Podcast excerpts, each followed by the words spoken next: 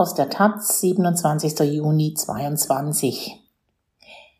Wenn's Geld knapp ist, auf ins Pfandleihhaus. 18 Leihhäuser gibt es in Berlin. Für viele Menschen sind sie nicht nur die einfachste, sondern auch die einzige Möglichkeit, an Geld zu kommen. Von Carlotta Ehrenberg. Am besten Sie kommen am Ultimo, sagt Stefan Göbel am Telefon der Taz. Denn am letzten Tag im Monat trudelt bei den meisten Kundinnen seines Leihhauses wieder Geld auf dem Konto ein und sie kommen in Scharen, ihr Pfand auszulösen. Das Leihhaus Göbel liegt in der Gotzkowski-Straße in Moabit.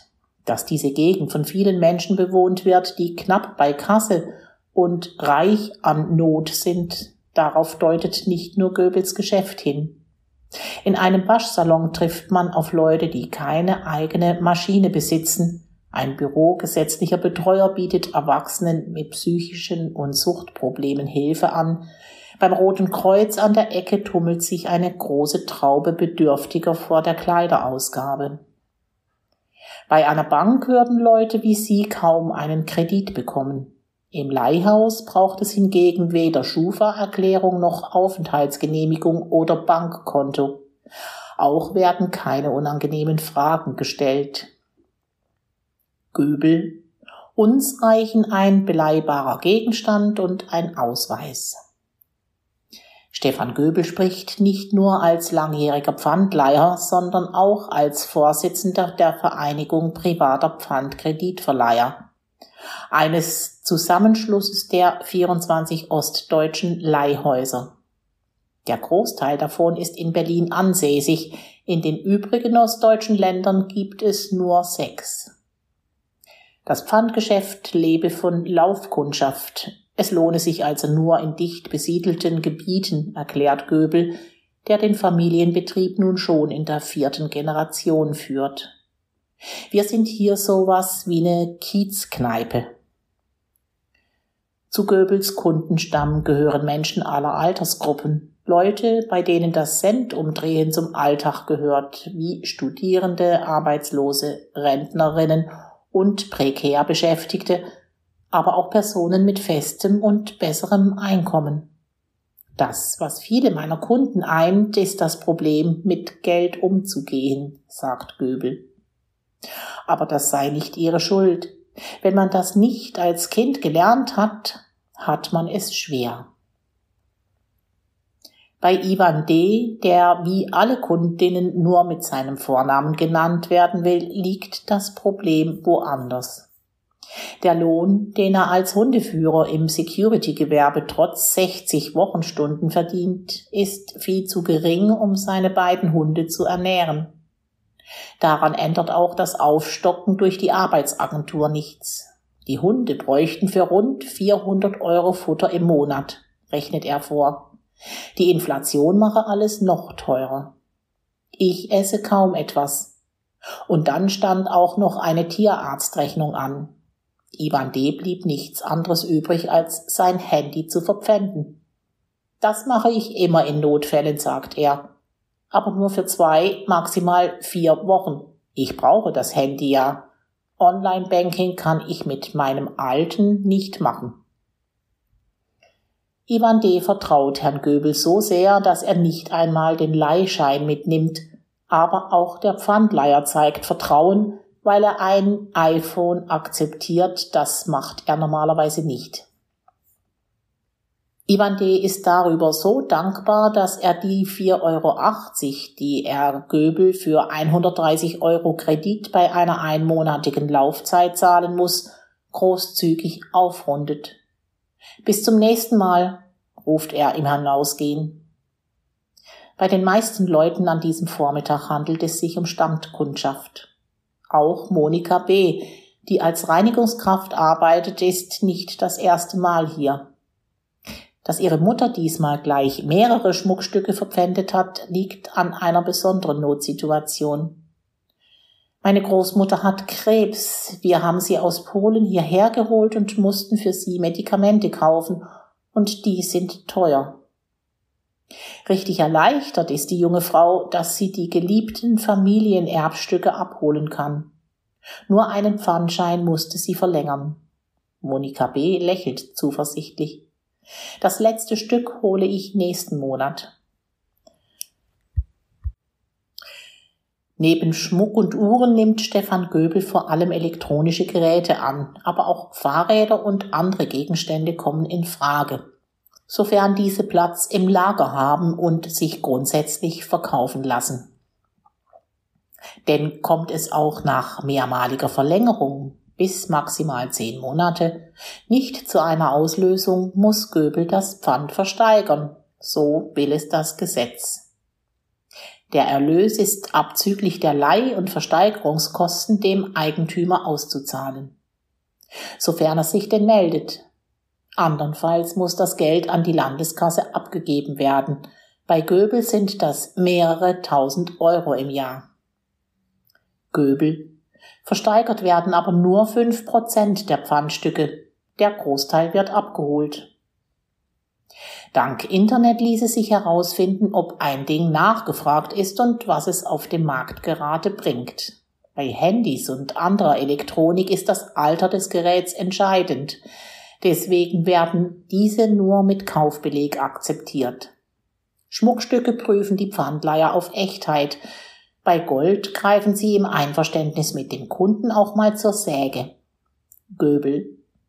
Immer wieder werden uns Stücke angeboten, die nur vergoldet sind und innen einen Kern aus Blei haben.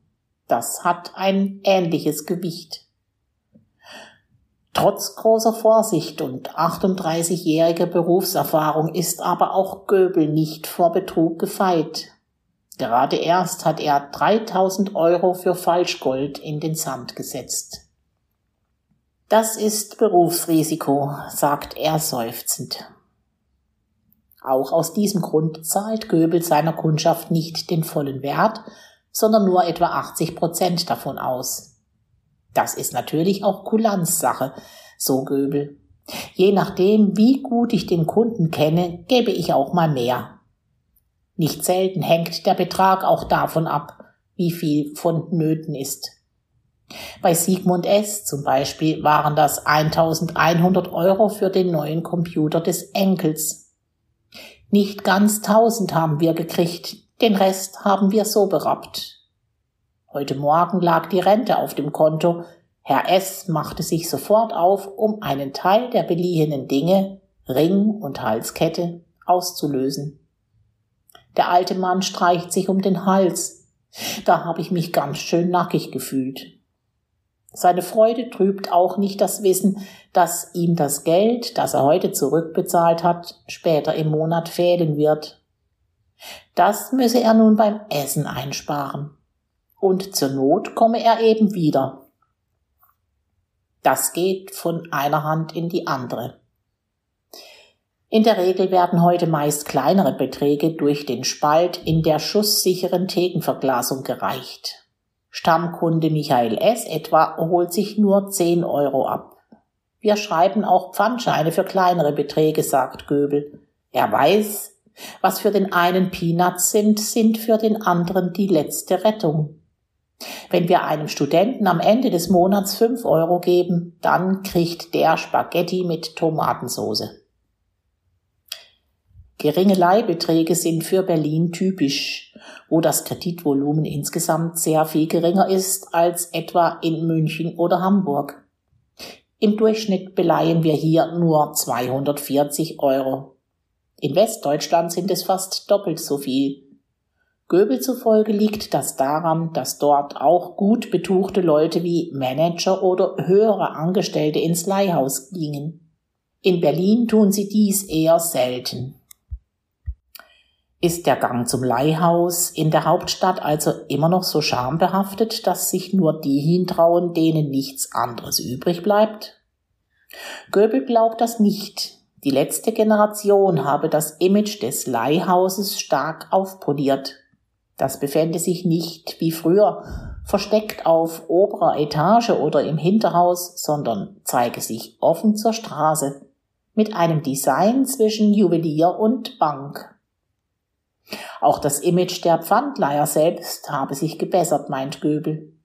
Das oft auch antisemitische Klischee des geldgierigen Halsabschneiders sei Schnee von gestern. Nichtsdestotrotz befindet sich das Leihgewerbe schon seit Jahren in steter Stagnation, wenn nicht sogar in der Krise. Das hat auch mit der Corona-Pandemie zu tun. Anders als man es angesichts der zahlreichen Verdienstausfälle und Insolvenzen erwartet hat, gab es keinen Ran auf Leihhäuser. Im Gegenteil, sagt Göbel. Die Leute haben ihre Sachen plötzlich alle abgeholt. Möglicherweise liegt das daran, dass während des Lockdowns weniger konsumiert werden konnte. Göbel vermutet noch einen anderen Grund. Gold vermittelt das Gefühl von Sicherheit, und das war in dieser Zeit wohl nötiger als Geld. Erst in diesem Frühjahr habe sich das Pfandleihgeschäft von der Corona-Krise erholt, so Göbel. Aufwärts gehe es aber nicht. Daran ändere auch die Inflation bisher nichts. Die Leute fangen jetzt erstmal an zu sparen und geben weniger für Urlaub und Restaurants aus. Mutmaßt der Pfandleiher. Bis die Reserven aufgebraucht sind, werde es noch etwas dauern. Kommen Sie im August wieder dann ist hier vielleicht mehr los. Leihhäuser in Berlin. Zahlen. Insgesamt gibt es 18 Leihhäuser in Berlin, drei davon gehören Familie Göbel. Nach der Pfandleiherverordnung darf jeder Betrag nur mit einem Prozent Zinsen belegt werden. Hinzu kommen Gebühren, die sich mit steigendem Leihbetrag schrittweise erhöhen. Vergleichen. Man ist gut beraten, runde Beträge zu leihen. So kosten etwa 100 Euro Kredit 2,50 Euro pro Monat. Bei 101 Euro sind es schon 3,50 Euro. Ab einem Betrag von 301 Euro sind die Gebühren frei verhandelbar. Allerdings muss die Gesamtsumme am Ende der Frist unter 46 Prozent des Leihbetrages liegen. Laut Gesetzgeber fängt hier der Wucher an. Bei höheren Beträgen lohnt es, bei höheren Beträgen lohnt es sich also, die Gebühren der Leihhäuser zu vergleichen. Generell kann man dort mit besseren Konditionen rechnen, wo es viel Konkurrenz gibt, wie etwa in Neukölln.